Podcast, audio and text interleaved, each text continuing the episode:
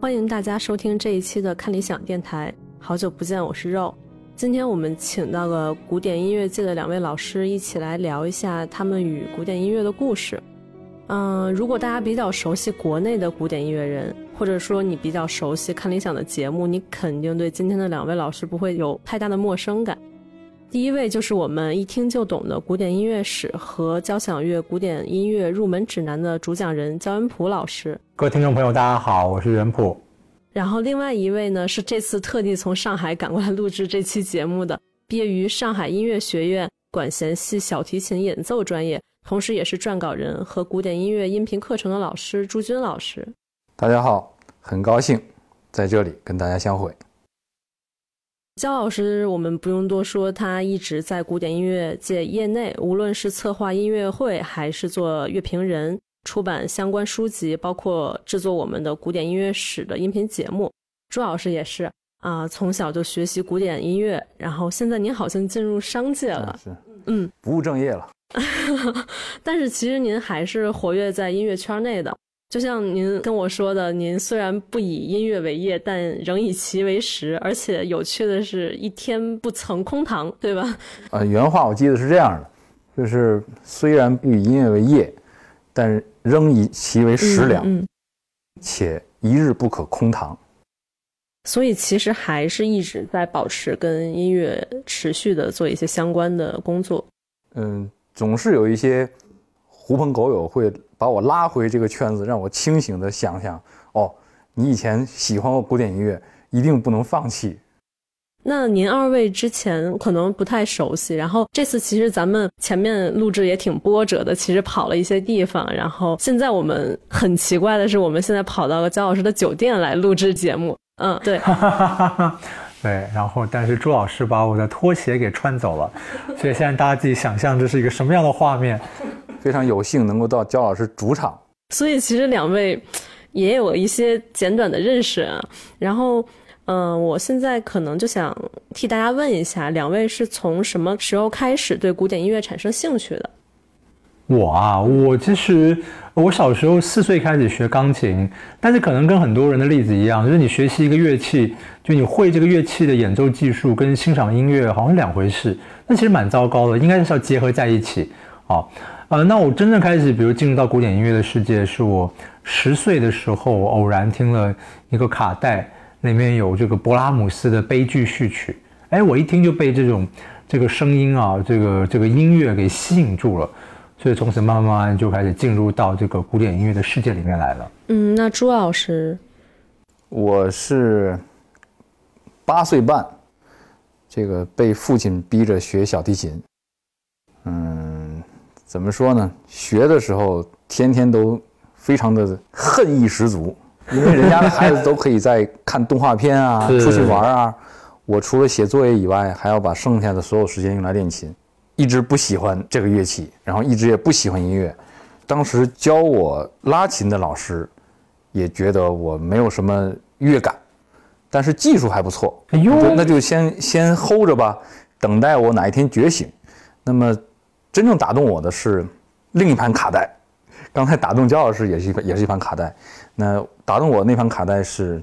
罗密欧与朱丽叶幻想序曲》，就是柴可夫斯基柴可夫斯基这部作品。然后我一个不喜欢音乐的人，我听这个作品竟然听哭了。所以带我入门的音乐家是柴可夫斯基，但是真正让我喜欢上古典音乐的还是勃拉姆斯。这个跟焦老师哎殊途同归了。这是勃拉姆斯的第四交响曲啊！我突然间就是走进了古典音乐的大门，然后从此也变成了一个喋喋不休的祥林嫂，因为我发现有东西能打动我，那我在想，那我应该用类似的东西去打动别人，所以变成了一个业余传播者。您晓得这两个人是同一天生的吗？没错，这个两个人是都是金牛座。在座有金牛座吗？请我哦，真的哦，对，理财能力特别强。没有没有没有，金牛座就是吝啬好吃，大概就是。金牛座最厉害，就是金牛座的审美极强。哎呦，嗯，对，朱老师，朱老师特别有意思一点是对星座颇有研究，然后研究就算自己有一套体系，因为我我最近也在做一套这个社群的音频的分享节目，叫做就是星盘音乐家，哇，给每个音乐家和他的这个星座做了一个这种对冲对撞，像像刚才焦老师说的这个布拉姆斯跟老柴，他们两个人恰恰是是同一天哦，当然不是同一年，这个是非常有意思的一个现象。可是他们俩的作品完全是两个风格的，这个好玩儿。就是所以说星座并不是是一个固定的概念，不是说你哪一天生就一定是什么性格。你像他们两个就完全不一样。但是有些星座还是很丰富的，比如说金牛座。对，您有听过焦老师的一些音乐会或者是他的节目吗？呃，说实话，听过两期，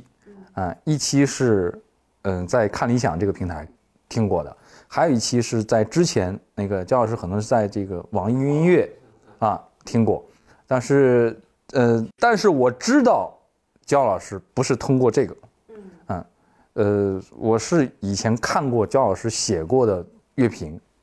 啊，还不是他后来写的那个那个书，啊，所以这个名字对于我来说是我是非常，今天我才第一次见，但是这个人我是非常尊敬的，因为我知道这个人言之有物，他作为乐评人，我心里是服气的。嗯其实，嗯，像您说的，其实两位都有一些乐评的工作，嗯，那其实应该采访了，包括焦老师，我我比较了解，然后其实采访了很多乐界的顶尖人才，在这个采访过程中，有没有一些就是难忘的经历和或者说是有趣的事情？这个对我来讲要说的话就太太多了，我先听听看朱老师的有什么什么意见吧，或者是想经验。呃，我这。这些年采访的非常少，因为就不在音乐圈里面待着了。但是我应该印象当中是一六年，就是好像我那个《北京青年报》当时约我去采访郎朗，就在刚才咱们吃饭对面啊。那天下午跟朗朗聊了很开心，那时候他正好换唱片公司，好像他那时候正换了，好像刚刚换了索尼，好像是哎。然后那天就关于一些这个唱片公司的一些这个录音风格啊。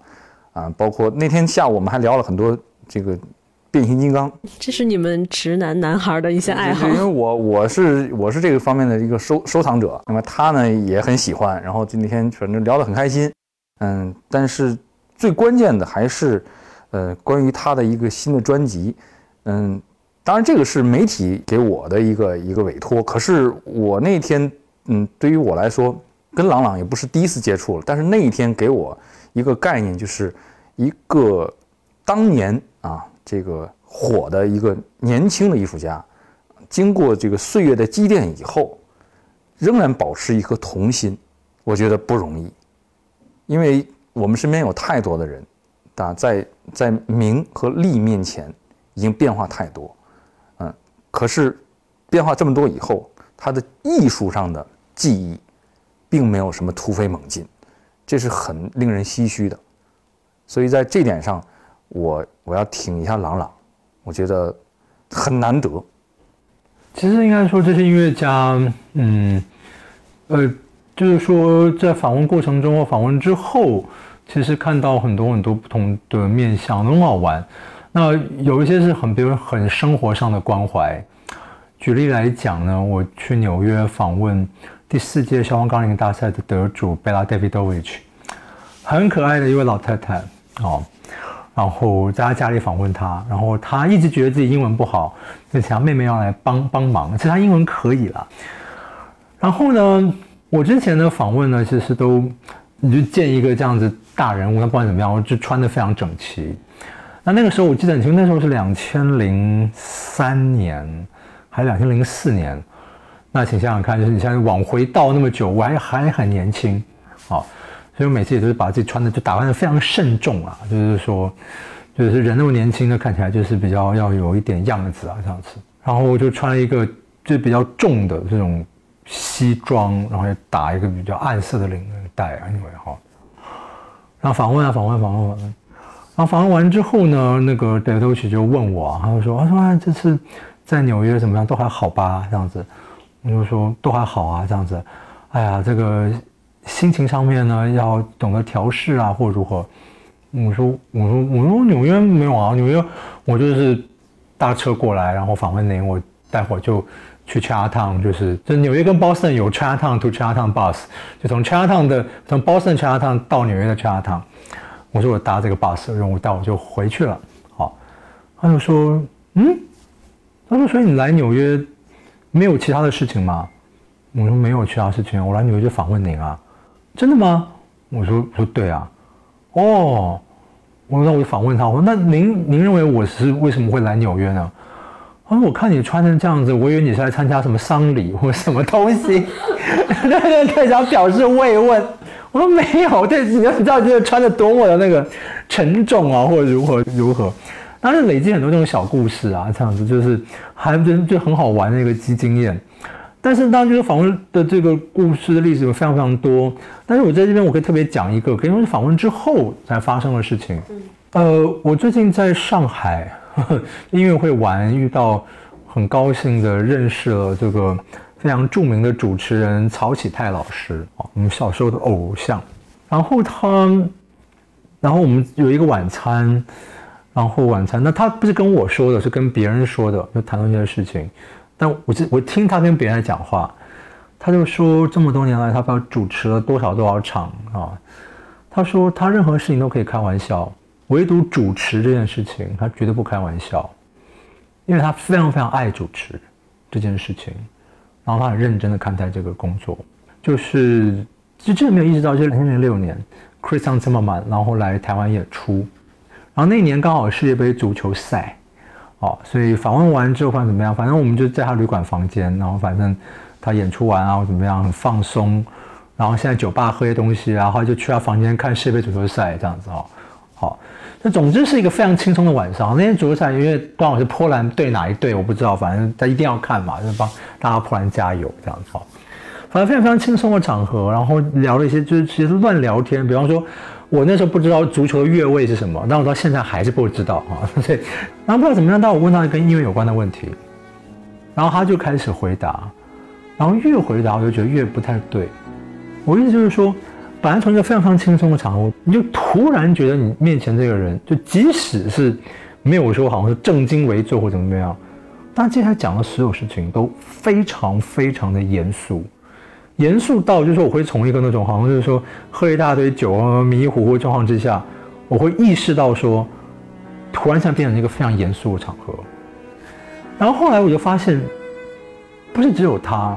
很多我认识这些音乐家，他们其实都是这个样子。就是说，如果他跟你讲音乐，他绝对不会开玩笑。那么对他们讲，音乐就是一个不开玩笑的东西。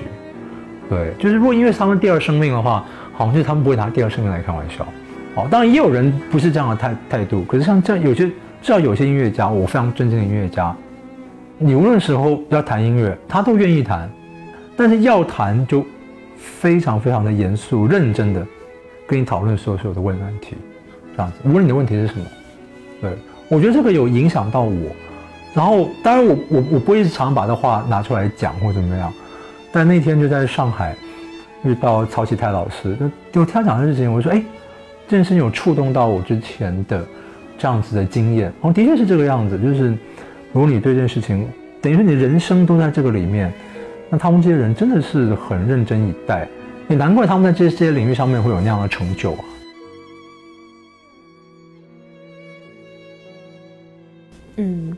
两位从业就是包括这些采访，大概得有二十年以上了吧？有。那其实从最一开始，你们对音乐的观察，包括这个和音乐家或者演奏家、指挥家的这些观察，包括到你们自身，呃，从一开始到目前，有没有自身的一些变化？从一开始，你可能对音乐有一个不太成熟的认识，或者说你认为音乐是这样的，这个行业是这样的，但是到今天，呃，或者说有哪些困难是你当时想不明白的？你对我来讲的话，应该是这几年，因为。就是我有很多，特别在台湾有所谓的解说音乐会，因为我是我们乐团的音乐顾问，然后做很多这样的音乐会，就是我来讲解，然后他们现场就团员啊，或者是客席的音乐家来现场演出。那所以他从准备一个音乐会的过程当中累积很多经验，然后你会近距离的、非常近距离的看到音乐家怎么准备音乐会，或者后台怎么样准备音乐会。那我会真的知道说，哦，原来他们需要我什么样的帮助。比方说有些曲子。A 曲子非常好，B 曲子非常好，但是两个请不要放在一起演出。虽然放一起演出非常好，但因为真的实在很难，你需要给人家一个调调试的这个东西。那我后来也练就出一个，我我大概是唯一一个这一类的演讲者，是可以给非常明确的演讲时间。我演讲时间真的是这样给，我会给非常明确的东西。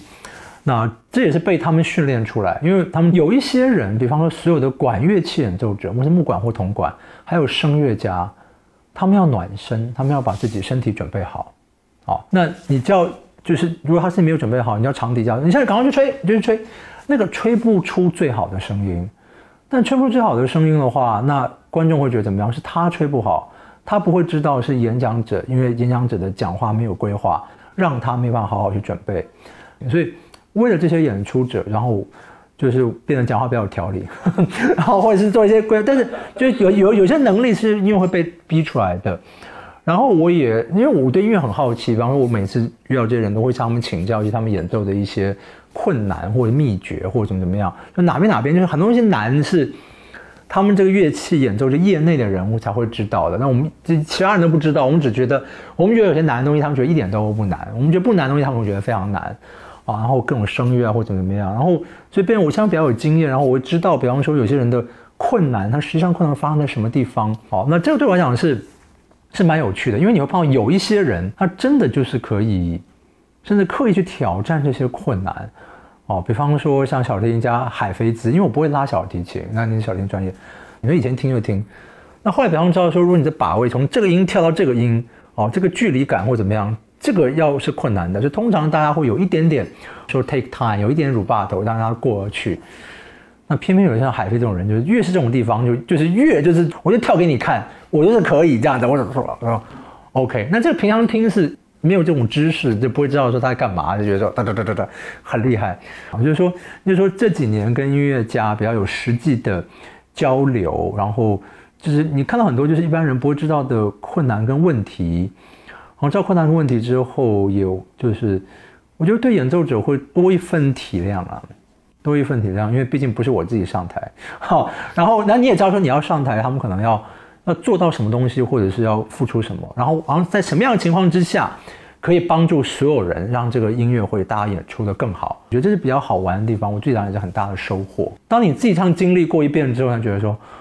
，OK，好，原来人家是那样弄出来的，或者怎么样哦，有他的厉害的地方在，或者什么什么。那也有东西会觉得说，这东西真的做不到。有实际演出经验，你知道说现场跟录音的不同。我真的很多人就拿着唱片来对现场去演出，那如果你有实际演出的经验，你当然你会知道一些窍门，你会知道一些什么什么，然后你也会知道一些，那些东西真的是现场跟录音有些东西真的是不一样，所以越多就自己实际参与音乐演出的经验，无论是在实际上在台上演奏，或者是只是在幕后看，那跟着这样看，我觉得都很有帮助。那对于整个音乐的认识，也不敢说认识变得多深啊，可是就是。同理心会变多，然后会知道一些，呃，问问题，然后可能怎么样解决，或者不能解决。嗯，其实你认识越多，在一个领域，然后越深入的话，对他的爱或者说是敬畏，然后其实是越来越加深的。相对来说，是。当场朱老师小提琴专业在上面一定有更多的这个，更多的这种体会啊。哦，刚才姜老师说的，实际上我还是非常有共鸣。嗯。尤其是这个刚刚提到这个现场音乐会，确实有很多人因为听唱片听多了，因为唱片它是一个不叫完美主义，它是一个最终是一个工业化的一个固定的一个音乐产品给你的，所以它的那种呃给你的那种完美性，确实是现场带给不了你的。可是现场在不同的音乐厅、不同的乐团、不同的指挥，甚至大家用不同的乐器，甚至那一天演奏者不同的状态。带给听众的，甚至听众那一天是的气场，这个互相这种调和的这个阴阳的这么一个一个一个场，完全是不同的。所以，我这些年也是，嗯，从一个特别苛刻的一个，你可以说是一个批评者啊，变得越来越包容，这个有一定的同理心。就是这么多年下来，从从唱片评论到现场评论，再到和很多人艺术家的交流。我有一个历程，最早先只是说，看我见的是谁。你知道以前年轻的时候就想见大师，你知不知道？那当然像 h a f i s 像 Horowitz、像像这些人已经去世了。如果这些人活着的话，肯定第一反应是这个。那么从要见谁，谁演奏，我采访谁，当你见识多了以后，逐渐变成他演奏什么，他讲什么，他到底能说什么。这时候我已经不关注是谁，有很多名气没有那么大的艺人，他们实际上有非常非常棒的那种音乐的体会，而这种体会是他在唱片和现场音乐会都不能给你的，必须用语言来表达。但是过了一阶段以后，连他讲什么，有时候我都不 care 了，我 care 的是什么？他怎么讲？有的时候艺术家谈一个事情的时候，就像刚才姜老师说的，他会非常认真。他在那个非常严肃的世界里跟你谈他特别 professional 的东西，这个时候你一定要关注。有的时候他讲的东西可能非常具体，他这个具体的东西不是看你评论或者看你文章的人能够体会的，可是他怎么讲，他对这件事情的态度，他在这个事情上的立场和这个视角，是你要关注的。在这件事情上，他的这个谈论，他的这个他说的这个话。我们比如说，作为记者也好，我们作为访谈也好，留下来的这个这个文字，是对读者有益的。即使你不是这个专业的人，你对音乐没有那么了解，你也会产生某种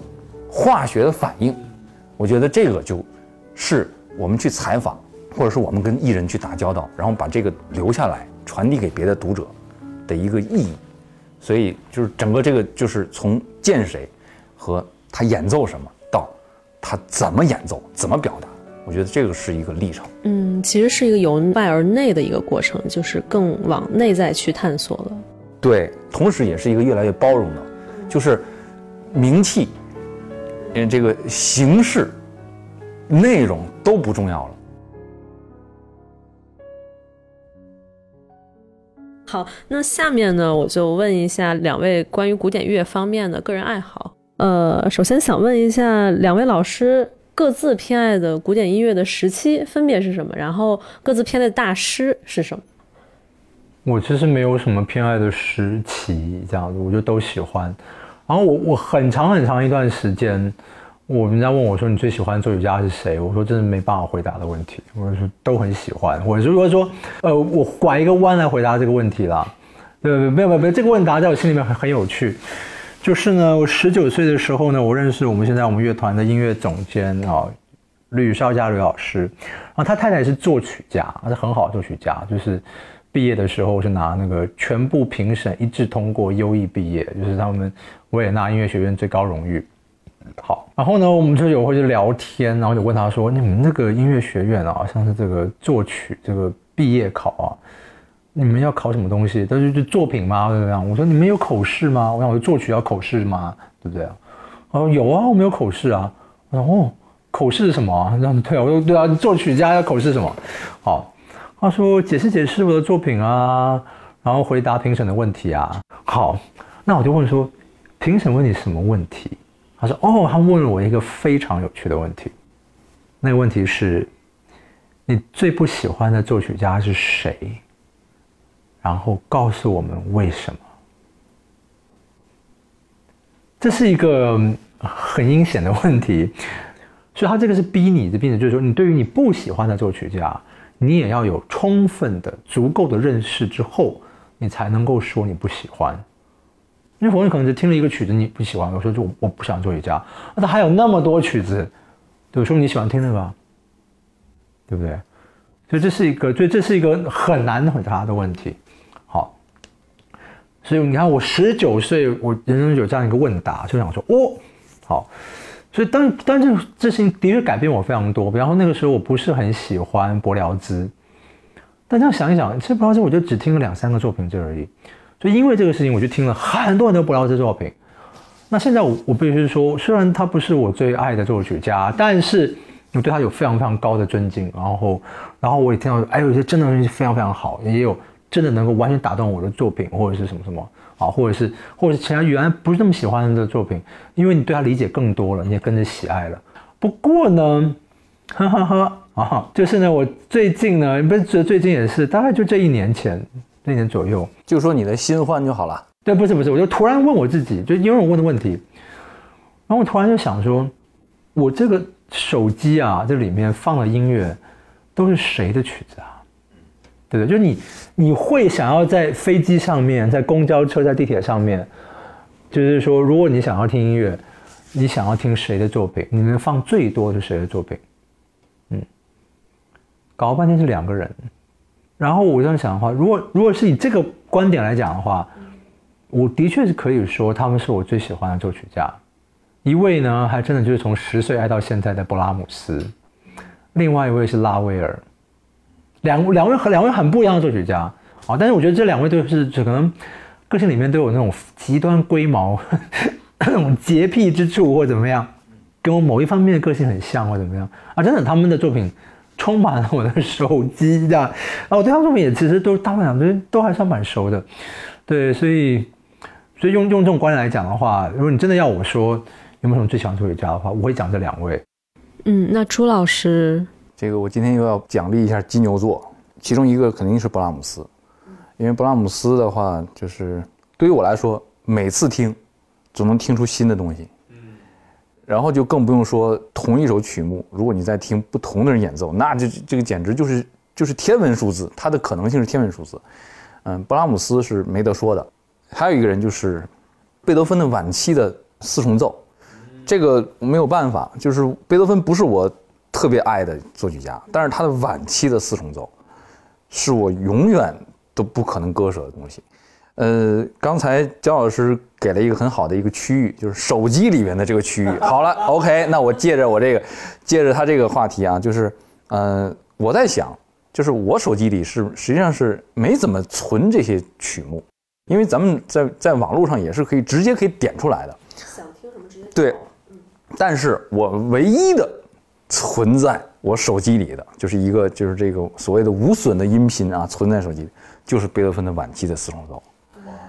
就是这个很奇怪。那么这是就那就是贝多芬这算半个吧，因为他不算是我最喜欢。所以我们以后都可以去问别人，就是说你手机里面存最多的是什么音乐？对。然后还有一个人，还有一个人呢，我要补充，你看勃拉姆斯、贝多芬两个都有，两个都是 B 开头的。那么还有一个人，这个人很奇怪，这个人我没想过，我前几年都没想过，但是我。今天想一想，有点意思。这个人，这人是什么呢？就是我没有什么要想听的，就是我没有什么目的的时候，就放他的了。就是我莫名其妙的会听他的作品，这个就很奇怪。猜猜他是谁？猜猜他名字有多少字吧？我跟你说，这名字字非常多。当然了，这没有那么多了。你比如拉赫玛尼诺夫是六个字，对不对？哎，他也是六个字，叫做普罗科菲耶夫啊。普罗科菲耶夫是最近这几年我听的最多的，而且是经常是晚上夜深人静以后，去听他的什么这个交响曲啊，那个芭蕾舞剧啊，甚至什么钢琴协奏曲啊，啊，还有他很多小品。就说如果按照这个比率算的话，那是勃拉姆斯晚期贝多芬和无所事事的普罗科菲耶夫。像您刚才提的贝多芬晚期的这个四重奏，然后它是哪些地方打动了您，让您能把它单独把它存在手机里？因为晚期四重奏就是那几部作品啊。那么这几部里面，我可能就是最爱最爱的就是这个幺三二，就是作品幺三二，五十分钟，长达五十分钟。这个作品就是就是如果一一般人来听的话，会非常累，就非常累。它。这个这个曲子它不是，它是五个乐章。这你想，一般的四重奏一般就是三到四个乐章，它来五个乐章，而且它每个乐章都很长，而且它每个乐章我觉得都是独立成章。然后它这独立成章呢，又变成一大套东西。可它这一大套东西，又是它晚期整个这个这套作品里边的重要的部分，所以就很难说。以前大家总说那种所谓的荒岛音乐。什么就是把你把你困在一个岛上，你带什么东西？我总是跟他们说，就是如果我内存够啊，因为那荒岛上你是不可能听 CD 了，因为就是没有那个电去供供转盘，你基本上就是听这个这个手机了。这个手机你想电也是有限的，就这个你肯定是听一个狠的，听一个过瘾的，对吧？我估计我这手机的电啊足的话，能把这个作品幺三二听完。嗯就是你说他什么地方打动我？我觉得他根本不是，他不是打动我，嗯，我觉得是我打动他，就是我觉得我就是能够进入他体内。我觉得贝多芬的音乐，他到后期，他到晚期的时候，我已经无法去判断他什么什么风格，他什么什么维也纳古典乐派啊，什么跟浪漫这个这个交界处，无所谓。我觉得贝多芬他到后期的时候，我我以前有个说法叫做，贝多芬是射手嘛，射手座嘛。我说你就是走遍宇宙，你都躲不开的贝多芬，就是他里边有有一些有一些说不清的数学和一些物理东西在里边。大家总是说说巴赫的作品好像。里面有大量的数学什么，我没觉得，我恰恰觉得像贝多芬晚期作品，像他的最后的几首钢琴奏鸣曲，也是一样，觉得里面就就每一首奏鸣曲，就像这最后一首奏鸣曲第三十二首，就完全是作品幺幺幺，完全是就是一个宇宙，啊，就我看看来就是很多齿轮，你知道吗？就是在很在互相咬合，这个很难很难用一种用一种特别形象的东西去去描述它。不过给周老师的话，就是一把小提琴跟一叠乐谱，这样就可以了。嗯，太狠了，太狠了！对，你这才听五十分钟，你可以自己拉第一小提琴学完，再拉第二小提琴，学完之后，应该有人把他从荒岛给救救出来了。那个琴，那个小提琴肯定已经烧成火了，那个肯定缺火，肯定烧掉了。那焦老师的荒岛音乐是什么呢？我没有想过这个问题，我没有想过，没有他不去岛上。对对他他要，但是他去岛上会救我的，他只要去岛上救我。我说我我没有想过这个问题，因为可能太难想了，真的倒没有想过这样。不过我觉得很好玩，因为刚刚说这个什么音乐，就是应该说是就上那个广播节目的人，就是给的各种不同答案，那个很有趣。比方说像伟大女高音舒瓦兹科夫，舒瓦兹科夫带了七首曲子去。每一首都是他自己的演唱，我说哎呀，真爱自己这样，对不对？在荒岛上就是与自己的年轻时候的声音为伍，这样子，对，沉浸在自己的世界里面，我觉得这很有趣，这样子。对我，我真的是要我问的话，我倒还真的是想不出来。嗯，哎，不过刚才那个焦老师说那个话题，我觉得值得把它延伸，以后。以后再采访，就要问人家你最不喜欢的作曲家是谁。所以我刚才就想问来着，焦老师，那您最不喜欢的作曲家是谁呢？真的没有。我比方说，我我觉得这次做音频节目，我觉得我最我最大的开心的地方，就是一些我本来对我来讲没有很亲近感的作曲家，因为做了这音乐史的这个音频，因为就是因为真的就是从三百年多年前像一路这样的听这样下来，更多你有更多的历史脉络之后。有几位作曲家让我对他的亲近感增加了。哦，有其中一位呢是二零一二年才过世的 Elliot Carter。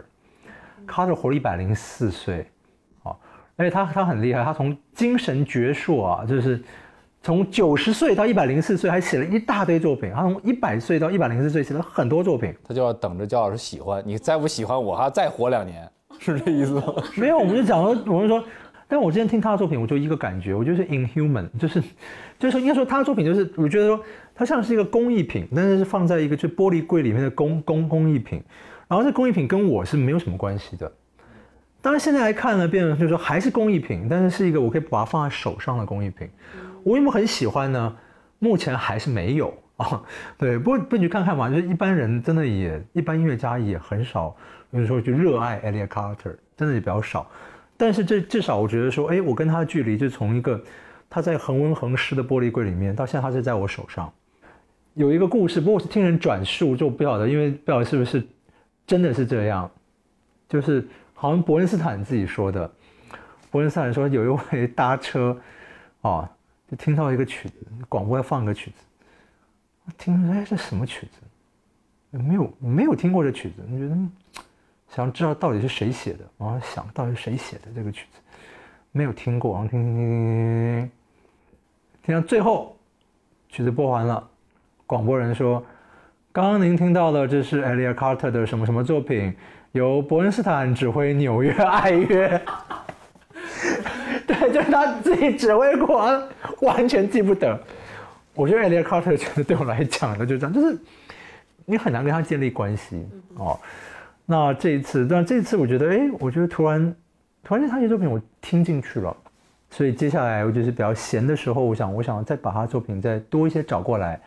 再给自己一个机会，好，再多听一听。但是就是说，真的也不喜欢，那也没有关系，就是我跟他没有缘分啊，就是这样。那没有缘分就没有缘分，就最多再给他放回玻璃柜里面去嘛。对嘛，就是这不不会怎么样这样子。对，而且而且我们可以客观的说，就他在最上面一些技术开发出来的东西，他曲子或怎么样，那当然写的是非常厉害，不是工艺品那个。对，就是技术程程度或怎么样，这个这绝对是可以佩服。就是他的那些技术也影响了非常多当代作曲家，而且你逃不了他的。哦，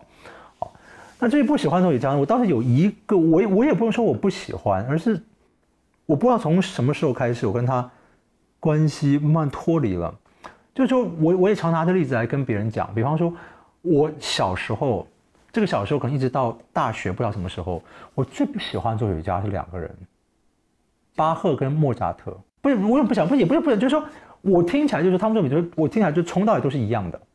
就是说巴赫什么曲子，就 A 曲子、B 曲子、C 曲子，听起来就一样，莫扎特也是一样这样子。我中学就是就是十三岁到十五岁，这个初中的老师有一位是物理教物理化学的老师，后来被我们发现我听古典音乐，他就不听古典音乐，我们就下课常聊天这样子。我毕业的时候呢，他就送我了这样子。也没有很多了，就大概就是七八张这个巴赫作品的 CD，什么都有，有小提琴的，有钢琴的，有管弦乐的，有什么什么东西的啊，有清唱剧的。然后我毕业纪念册上面呢，基本上写那一大段话呢，整个就在讲，就是说，呃，不要轻言放弃巴赫的美好。我觉得结论就这一句啊，不要轻言放弃巴赫的美好啊，太可爱。对对，这样可爱，这样对不对？然后我拿那些 CD，我想说，啊，这到底怎么好听？这样子，因为莫特也一样啊，爸爸。可是呢，我不知道从什么时候开始，这两个人，尤其是莫扎特，变我非常喜爱的作曲家。就以前听觉得什么都一样，现在听每个都不一样，然后每个人去弹，每个人每个人觉得每个都不一样。我真的就觉得说可以差这么大，所以我才说嘛，如果你听古典音乐要什么循序渐进，要从巴赫开始听起，我就完了，我第一关就完了，巴赫也不行，莫扎特也不行啊，那你没有听，没有慧根，你不要听了。但是我真是从布拉姆斯开始啊。那真的也不会怎么样啊！我说，我说这个就是一个很奇怪的历程。但有一位作曲家，说老实话，我自己都不了解。然后我我在等待，我再度跟他建立关系。我国中的时候非常爱他，就国中有一段时间，就是一放学回家就是放 CD 就开始听，就是布鲁克纳。小时候最爱听就是那个什么第四、第七、第八，尤其是第八。不，他说老实话，他第八到现在我还是非常非常喜爱。好。然后接下来第五、第六，但但你你是不是听完也都全部都听这样子？哎，小时候是那种因为像迷恋一样听，然后就是不停的收集版本啊，不停的买啊，不停的买，就同一个曲子买好几个版本那样。现在他对我来讲，就好像我对他完全失去兴趣了。我也没有说不喜欢，就是我突然对他失去兴趣了。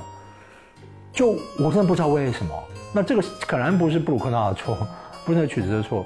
我其实比你以前更了解他那些曲子，我我曲我对乐曲分析能力增加了，但我不知道为什么我对这个曲子就好像是以前很爱吃一个食物，现在对它失去胃口了，我不知道为什么，所以我在期待吧，期待。所以人家人家以前不都说应该说是小时候不能听那种很高深的音乐啊，长大才能够欣赏。我反而相反，我国中的时候就好爱好爱好爱，爱的不得了，每天放放学回家听，现在一点兴趣都没有了。哦，所以但之后会不会再有兴趣，我不知道。那就看看吧。他现在需要一个老师，再送他一叠 CD，然后再给他写上一个“ 不要轻言放弃呀”，不要轻言放弃，对啊，不要轻言放弃啊。对，但但是就我我没有放弃他，只是我觉得说就是缘分真的奇怪，就是就所以我有这样的体验，所以我很能跟别人说，就说假如听的曲子，他说很精彩啊，怎么样啊，但你就听不下去，或者是对你听就没有感觉，那没有感觉就没有感觉啊，我也是这样，对。那就是刚才焦老师实际上已经定位在布鲁克纳身上了，是吧？就刚才实在在巴赫和莫扎特那绕了一圈，实际上又缓和了。实际上现在是吧？现在最最差最差的是布鲁克纳，也也不也不也不最差，就是就最不能连接的，连接最不实的，就是真的是说去荒岛就是要带什么？我可能有非常非常多选项，但是可能但可能连布鲁克纳的第八号交响曲我都不会选进去。我觉得我觉得焦老师今天说的这太真实了。真的是，就是真的有一帮人会逼着你啊，从巴赫开始听啊，至少从啊，什么从从巴洛克啊，什么什么浪漫啊，什么，我觉得这是不对的。打动你的那个那个那个点，你并不知道。对，而且有有的曾经打动过，现在又不打动了，我也不知道为什么。我觉得音乐这门艺术，可能就像您之前有提到过，它就是很直观的一个个人感受。然后这是一个其实最基本的一个入门。不过艺术展示都很直观，像毕卡索的话，有人看了爱的要死，有些人看的是什么鬼这样子，对，这也可以算是艺术吗，或怎么样？对，所以就是我说也有这样的人，我意思是说，像毕卡索作品，我说他一定是他一定有背后的一些什么道理，然后这道理是有些人他一看就可以看得懂，然后可以立刻被他打动，这样子。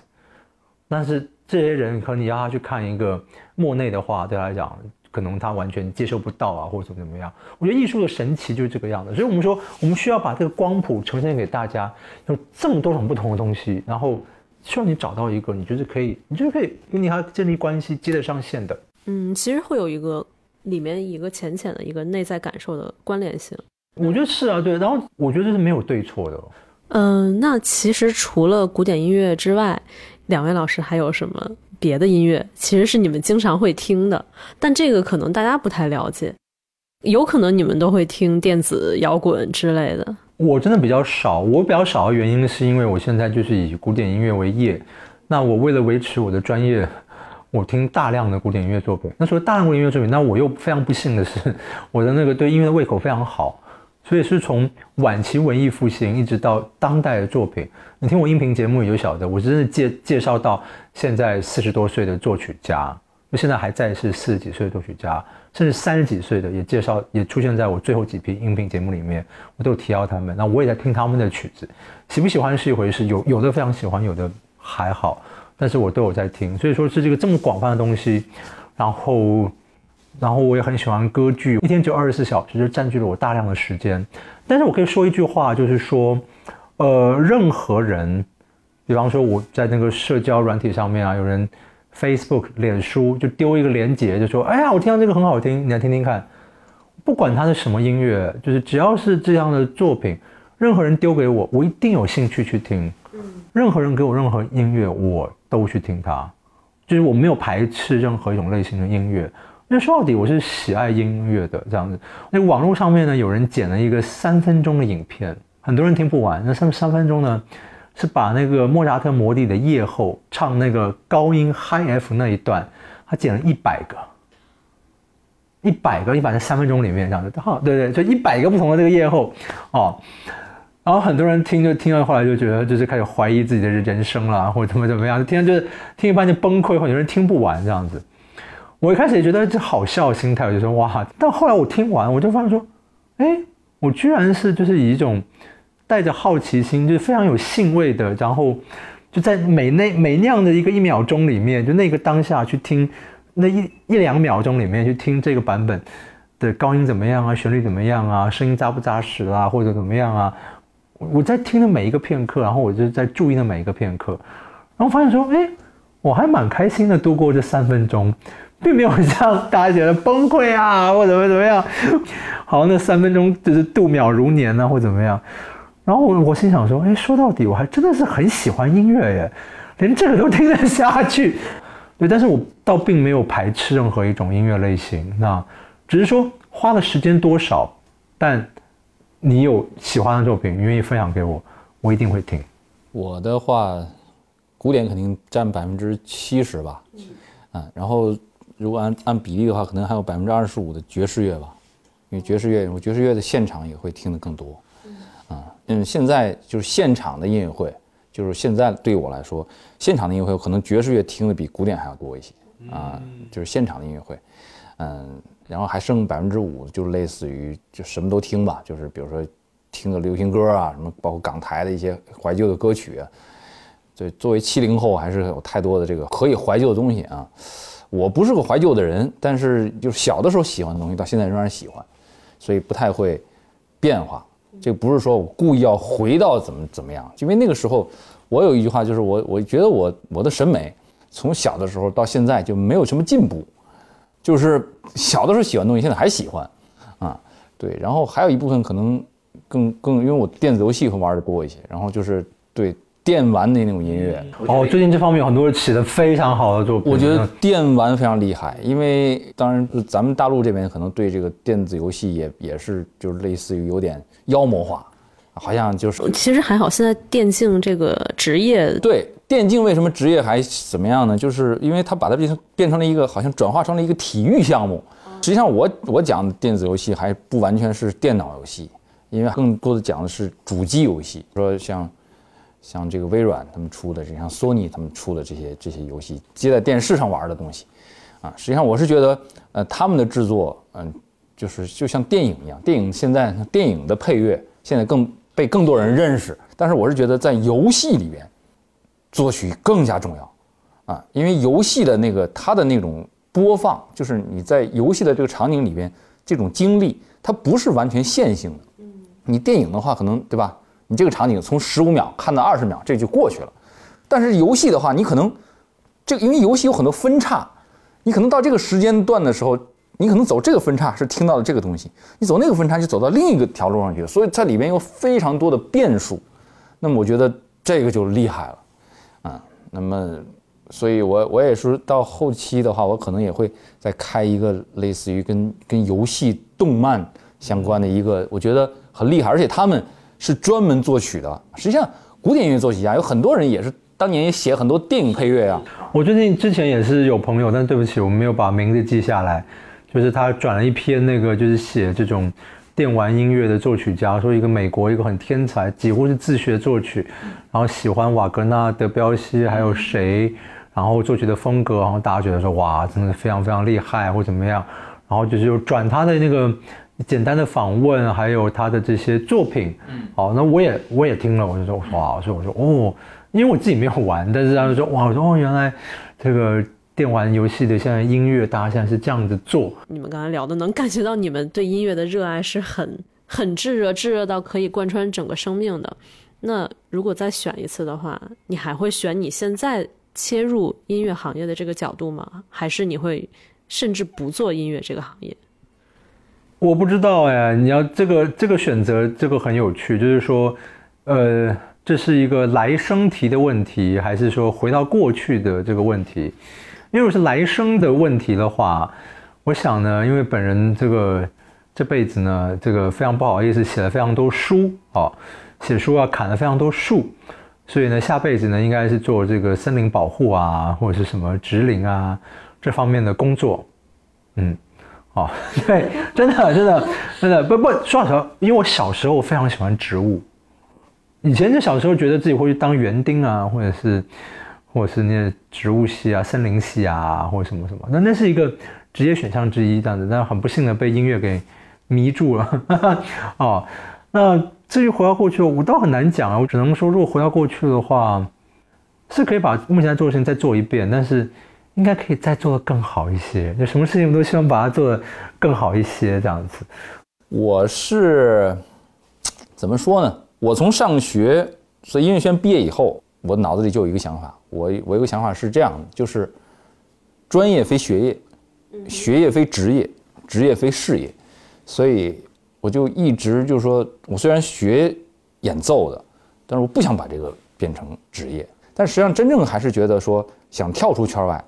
可是现在呢，就是为什么？为什么现在我刚才说有很多狐朋狗友还是拉着我去做？因为他们发现我还是正因为跳出圈外了，也有一种热爱。这个我跟焦老师正好是，这是两个点的燃烧。焦老师其实因为他完全浸淫其中，而且他非常严肃地对待这个事情，所以而且他本身又有这个激情。我觉得这个是，就是怎么讲？这个是这个行业最缺的一种人。实际上，焦老师这样的人是非常少的。非常之少的，啊，有很多人可能，包括乐团的那些演奏员、演奏家，你问他们喜欢音乐吗？我看他们都够呛。觉得我还是会以局外人的角度去切入，我觉得这样的话对我这个热度会保持的比较不错，然后角度也会相对客观一些。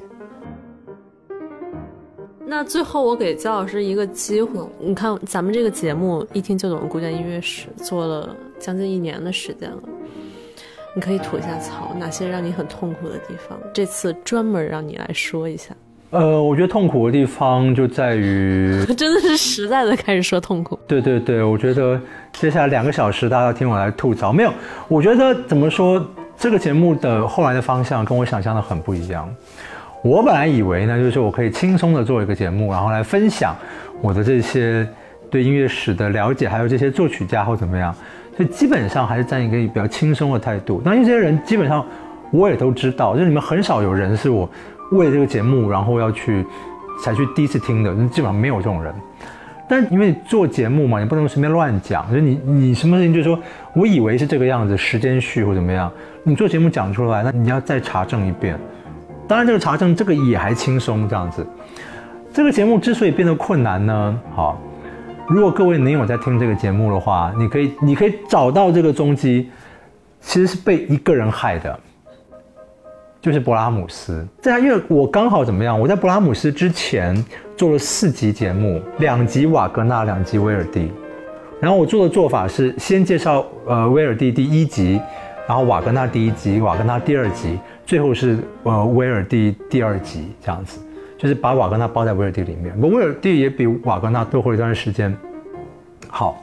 那呃在我心里面的话，这两个人各有各的伟大，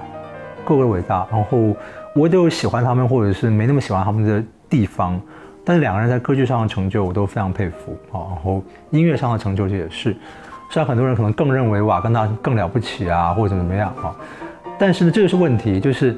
呃，瓦格纳的那些所有的这些，无论是剧本上面的思考方式，然后呃，对于韵脚的处理，我们说文具上韵脚的处理。音乐的写作，或者在，就你把他的事情事迹讲出来，对一个二十分钟的节目来讲，都差不多就讲了这么多，然后你听起来就是说，哇，真的好伟大，好了不起，都了不起。那这多了不起，第一个很很容易去盖过威尔第那些了不起的地方。所以我当做两集节目的时候，就是说呢，瓦格纳当然我不会做差，我就把它做的也蛮好的。但是威尔第我更用心做，因为你如果不付出更多的话，这节目会比瓦格纳比下去。但是呢。因为瓦格纳的人我实在是受不了，对不对？因为人品实在很卑劣。那威尔第人是很脾气很大，但是就是那种脾气跟我也是有共鸣的这样子，对。所以我觉得我要是他的话，搞不好我也这个个性这样子，不是很讨人喜欢，但是哦，所以我威尔第两集我做的非常好，特别花心神去做，就是说我觉得就是以我这样做起来。你听了这四集节目，你会觉得说这两个作曲家都很伟大，都很了不起，你不会觉得威尔第比瓦格纳要差或被瓦格纳比下去。问题就在于，当你花了非常多时间做这四集节目之后呢，接他们后面的刚好是勃拉姆斯，就说这两个人说实话，我就是喜爱，但没有那么喜爱。然后把两个人做成这个样子，那勃拉姆斯怎么办呢？所以啊，就灾难了。布拉姆斯我也做两集。第一集大家知道他这些曲目啦，或者怎么样，那个第二集我真的就是，我真的觉得那个第二集像是在就是在做一篇硕士论文一样，或怎么样。那个第二集二十分钟的节目，我真的花了超过十个小时的时间去录它。接下来呢，就是不断的灾难了，就是因为当你如果连续做了六集都是这个样子的时候，骑虎难下。对你的节目就觉得说你节目已经做成这个样子了，那你在家你不那样做的话，就明显就是会掉下去嘛。那怎么办呢？你要努力去维持一个像样的高度。所以就是从这个布拉姆斯之后，就应该是从威尔第跟瓦格纳开始，这个节目就就难以回头了，然后就变成本人的灾难，就做的非常非常非常非常的辛苦。哦，对。但是就是说，当做这样自己收获也很大了。只是觉得说，呃，如果可以的话，重来的话，是可以给自己更宽裕的时间，比较轻松的状态底下，然后。是不是可以做轻松一点？所以听这事儿我都听着挺感动的。我觉得就是，嗯，现在就是做音频节目的人，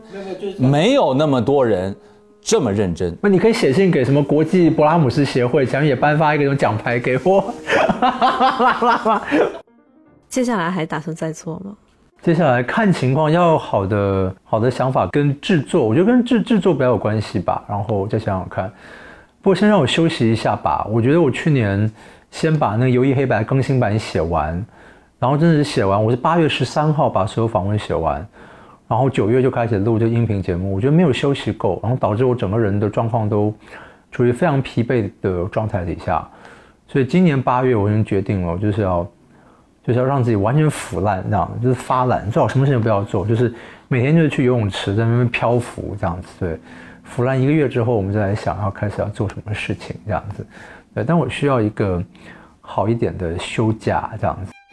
也是希望你无论做什么节目出来，也是要就是呃，对得起听众，也要对得起自己，要对得起就是我们不是希望把东西做好嘛，然后呈现给大家。就像我刚刚一提到那个植物，那个倒并不是在开玩笑。砍树做书的话，你的书一定是要有意义的，要不然这些书就白死了这样子。那这个，哎，我是真的是把这个放在心里面，因为我是真的很喜欢植物，很喜欢树。对，虽然我这个被那个，我有被那个齐默尔曼，我今天提到他两次，就是被他吐槽，就是被他，我不知道聊什么。我就说我死了之后，我要选择树葬，这一生造太多这个砍树的孽了，至少死了以后要回报一下。然后他就说，你的意思是说，你生前害死这么多树，死后还要来污染他们吗？这样子，pollute，这样子还还污染他们吗？这样子，